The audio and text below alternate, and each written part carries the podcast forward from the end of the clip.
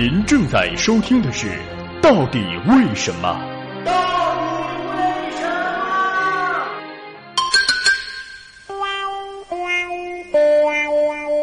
韩国财阀一手遮天，那些讽刺财阀的韩国影视作品是怎么过审的？首先说结论，在韩国当前的分级制度下，不存在过审，只有分级问题。阻止影片上映的门路已经被法律堵死，顶多只能提高观影等级。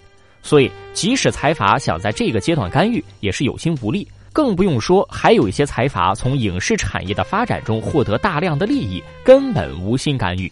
从世界各国通行政策来看，目前电影内容主要有两种规制手段：电影审查和电影分级。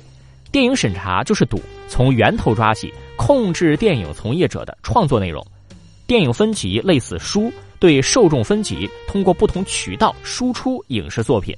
在电影分级制度之前，韩国一直实施事前审查制度，特别是朴正熙政权发布的电影法，不仅通过法律和法定程序实施有形的检阅，还通过国家的主导方针和政策施加无形的控制。在这一阶段，虽然军政府一再强调保护和振兴韩国电影，但本质上是为工业化、国家安全等战略目标服务的。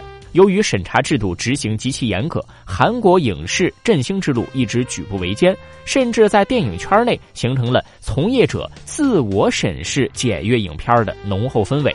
电影制作商们为了更容易通过官方检阅，以能够进入市场上映为目标。不管电影自身内容的品质和吸引力，拍摄了大量的应景之作，被称为“丰收的饥荒”。二十世纪七十年代中期以后，电影更成了朴正熙维新运动的传声筒，质量大幅下滑。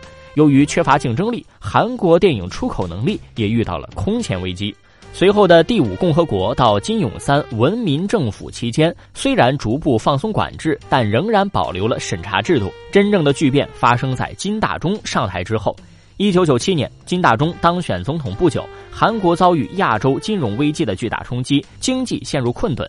金大中敏锐意识到，文化是二十一世纪的骨干产业，是经济发展的核心动力，决定实施文化立国战略。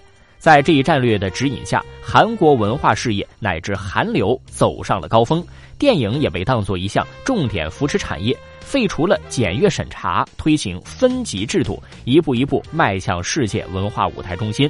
目前，韩国只要由法定民间机构影像物等级委员会负责电影分级，按照年龄段的不同，韩国将电影分为五个等级，分别是全民皆宜、十二加、十五加、十八加。以及限制放映级。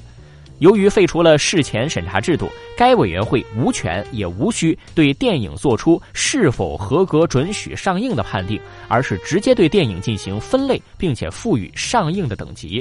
这种以分类为中心的政策，是根据年龄和心理的成熟度来划分不同的电影等级，而不是限制电影本身的内容。充分提供丰富的内容，尊重观看权利，而不是单向的控制上映与否。因此，在电影分级的政策主导下，韩国财阀根本没有办法控制电影上映与否啊。